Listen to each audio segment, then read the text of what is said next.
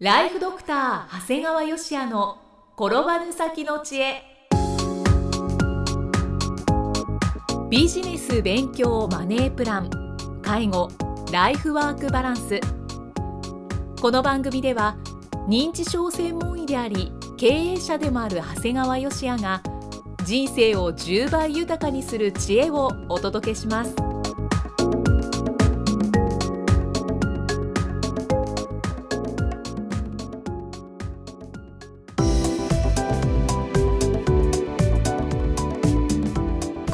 は、生きみえです。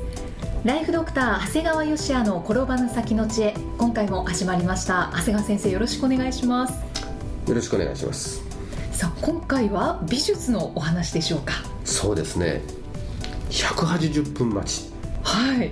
これ東京ディズニーランドの話ではないんです。2016年4月の22日から5月の24日まで東京上野の東京都美術館で開催された、えーまあ、伊藤若冲展の話ですね。はいものすごい人だったみたいですね。そう。もうね最後の最後というかもう途中からはもう平日だろうが朝一番であろうが閉館1時間前であろうが常に180分に近い街だったそうです。すごい。僕がそのことをフェイスブックで投稿したら私220分待ちで入りましたってすぐ入ってましたね、これね若冲展ってももともとやってたんだよ。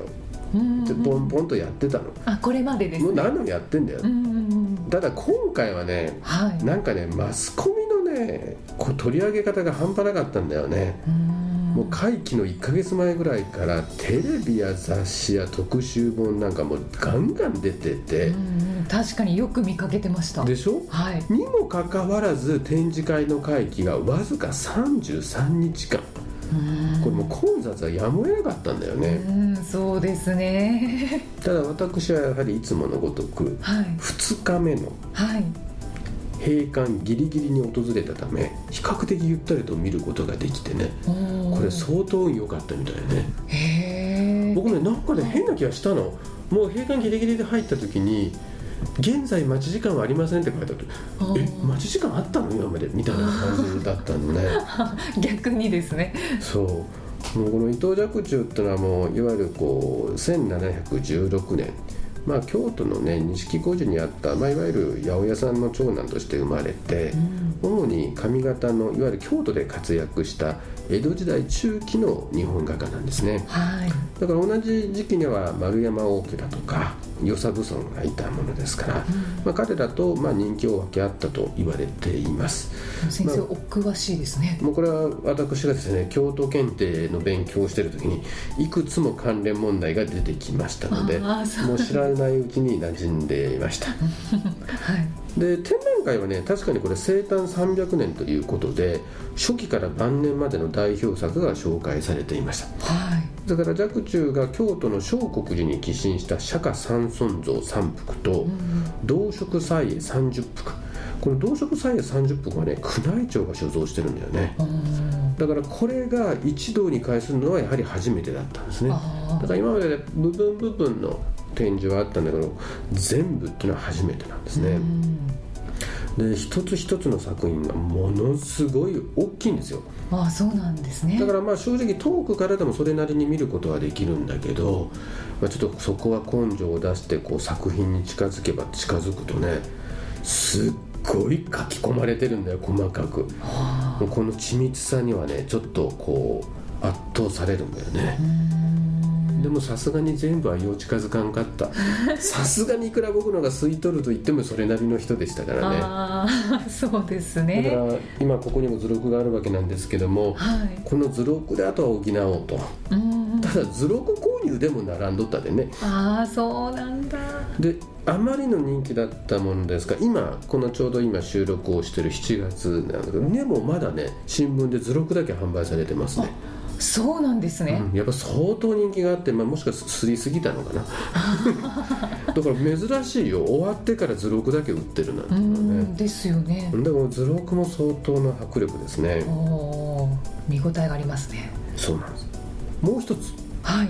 2016年4月27日から8月22日までは国立新美術館でオルセー美術館オランジェリー美術館所蔵ルノワール展が開催されていますああはい。結構ね長い期間。これはねさっきの33日間じゃないからだからまあこの放送をね聞かれてる時もまだやってますので。やってますね。まあ、だから前回紹介した一等弱中点ほどじゃないんだけど5月の19日にはすでに10万人を達成しましたから。だから今のところはまだ入場制限が、まあ、と時々かかってるみたいだけどそれほどではない。うん。だからはい。今後、あの後半になったりもしくはテレビなんかでね特集が組まれると混雑も予想されますので、まあ早めに鑑賞をお勧めしますね。そうですね。でももう後半になっちゃってますね。まあなっちゃってるね、うん。あと火曜日が休館日ですから気をつけましょうね。あはい。細かい情報ありがとうございます。いやあの僕の友達火曜日に行って見れんかった人がいたもんですかああ残念。らただね僕実はルノワール店は行ったことあるんですよ。あそうなんですね。子供の頃に親に連れられて。へえで当時もねすごい人気があってねやっぱりね並んで入場した覚えがあるんだよね、あじゃあやっぱりずっと人気なんですね、うん、ただ並んでた記憶しかない。あ小さい頃ってそんなものですよね。そう。だから子供心にね親に連れられて嫌で嫌でしょうがなかったんだよね。あそうなんですか、うん。え長谷川先生美術館巡り嫌いだったんですか？嫌いやね。えいやさ嫌じゃん子供小学校の頃に日曜日になったら親に連れられて美術館行くなんて嫌でしょうがなかったよね。ー、いやそれはちょっと意外ですね。ただ今は逆にこの今回もね公演後の疲れた体に鞭打って無理してでも見に行くからやっぱ不思議やね。不思議。やっぱ人間って自分が好きで自分の意思で動くのと連れられてくんじゃ全然違うんだよね そうですね。だから今回のやっぱルノワールねこれこちゃん、まあ、イキさんも行かれましたけどはい。すごいよね。すごかったです、ね、はい。やっぱりすごい絵画彫刻デッサンパステルも貴重な資料すごい展示されてるんだよね、うんはい。で特に今回の目玉作品は最高傑作「ムーランドラ・ギャレットの舞踏会」これが日本で初めて展示されてると。はいだから本当はね過去になんか大昭和製紙のオーナーが一時落札して日本に持ち込んだことがあったそうなんだけど一応表面上は初めてということ。だから裏話ですね。うん、だから皆さんもきっとこの絵を見ると見たことあるんだよね、うん。で僕もイキさんもねうん。見たことあったんだけどでも現物見たの初めてやったけどはい。よかったね。よかったです。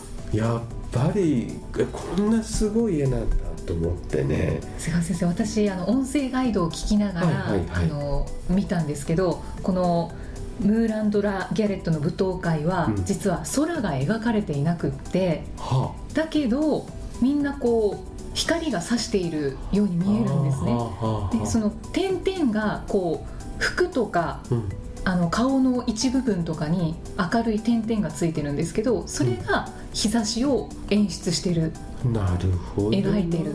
だから明るくてこうなんか春のようなうん幸せそうな舞踏会になる見える。そうほど。ですさすがやね。ねいや僕もねだからあの平日の閉館1時間前でしたので、まあ、かなりゆったり鑑賞させていただきましたね。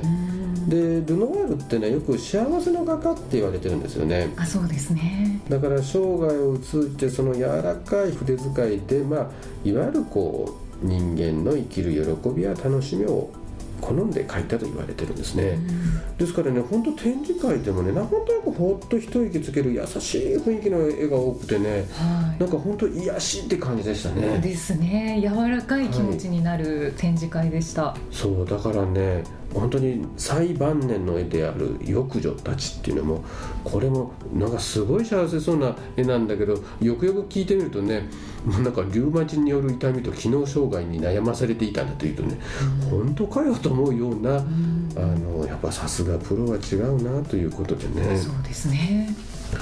まあだからこれぜひおすすめですのでね行ってもらいたいですね。はい。あと少しやってますので。そうですね、で実はあの3年前から東京品川に事務所を置いてからこう東京に、まあ、行くこと来ることが増えたんですけど本当にね東京で住んでる人はよく分かんないかもしれないけどね東京ってむちゃくちゃ美術館あるんだよね。そう言われるとそうですね。僕一番自分が好きなのは山種美術館がすごい好きなんだけどはい。もうそれ以外にも三菱一号館美術館国立西洋美術館ブリヂストン美術館五島美術館出光美術館三井記念美術館根岸美術館サントリー美術館とこう数え上げてもキリがないんだよね。いっぱいね。えだからもうそこで開催されてる展覧会も素晴らしい、ほとんどの展覧会は当然東京限定ですからね。本当に羨ましいなと思ってね。そうそう言われるとそうなんですよね。なんかこう確かにすぐ見に行けるのでなんか恵まれているかなとは思います。だからもう時間があれば美術館を巡ってるんだけどはい。ただこう田舎の人間にとって驚くことはね平日でも人が多いんですよああ 多いですね。でさっき言ったように美術館であっても入場制限がある。これ本当に地方では考えられないよね。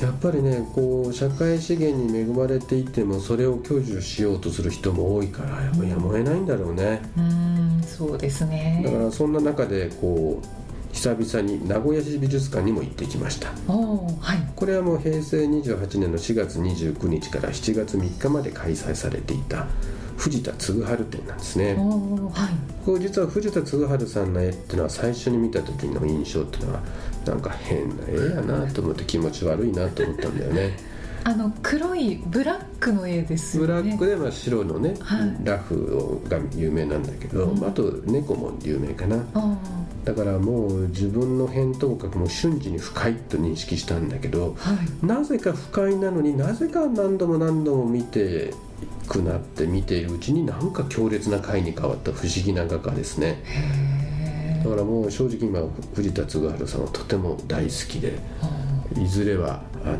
1枚油絵を購入したいなと思ってるぐらい好きなんですね。あそんなになんですね、はい、ですからもう藤田嗣治を主人公に彼の生きた激闘の時代を描いた映画「藤田」もうこう初日に見てきました、うん、映画むっちゃくちゃつまらんかったけどね。残僕みたいに藤田嗣治が大好きで大好きででその人が初日に見てってつまらんってよっぽどつまらんと思うよ。いやーそれはもう残念でした、うんだから普通に藤田嗣治のこと知らないで行った人なんて何のこっちゃわからんだろうね。あもうつまらんという認識する以前何のこっちゃわからんになってたんじゃないかな。あストーリーがつまらなかったんですか？もう全部つまらんね。ある程度僕らも当然筋を知っててそれでまだ終えましたけどそうじゃない人何何なんだろうという感じじゃない？へえんか逆にちょっと見たくなっちゃいまあすそれもありかもしれないね。まあただまあそのこの展覧会では藤田嗣治の絵がこうほとんど主要なコレクションや未公開作品もすごくあのたくさん150点ほどあの出展されていました。これねやっぱり名古屋はええなと思ったのはね、はい。祝日の午後。はいもうなもう東京なら考えられない祝日のめちゃくちゃ多いですよ。もうそこでもゆったりゆったり近づいて離れて近づいて離れてもう十分堪能できたっていうのがこう名古屋の展覧会でまあ、これが普通の地方の展覧会ですよっていう感じでやっぱええなと思いました。うんまあ、東京はちょっとある意味異常かもしれないですね。はい、まあ、美術館はゆったり見られるのが理想です。ですね。はい、長谷川先生ありがとうございます、えでは最後に長谷川先生のもう一つの番組をご紹介いたします。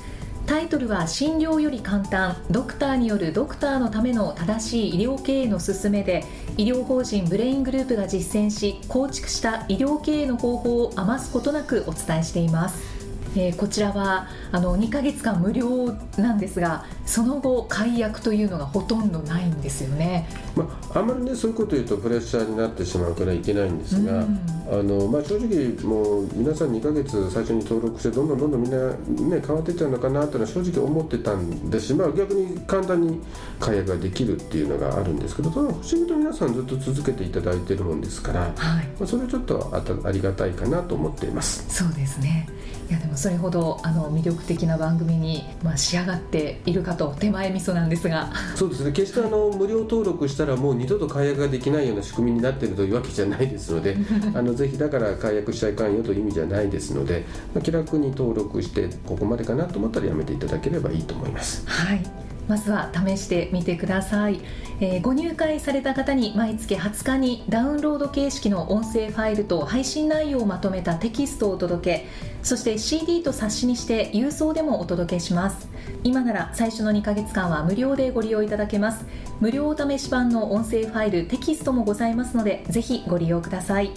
詳しくは医師・歯科医師向け経営プロデュースのホームページまたは iTunes ストアでも PDF で番組内容をご紹介していますのでご確認ください。長谷川先生今回もありがとうございました。ありがとうございました。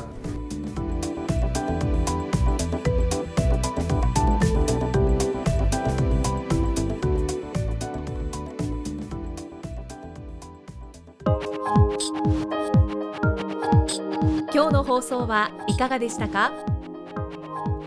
番組ではご感想や長谷川芳也へのご質問をお待ちしています。番組と連動したウェブサイトにあるホームからお申し込みください。URL は http コロンスラッシュスラッシュ brain-gr.com スラッシュ podcast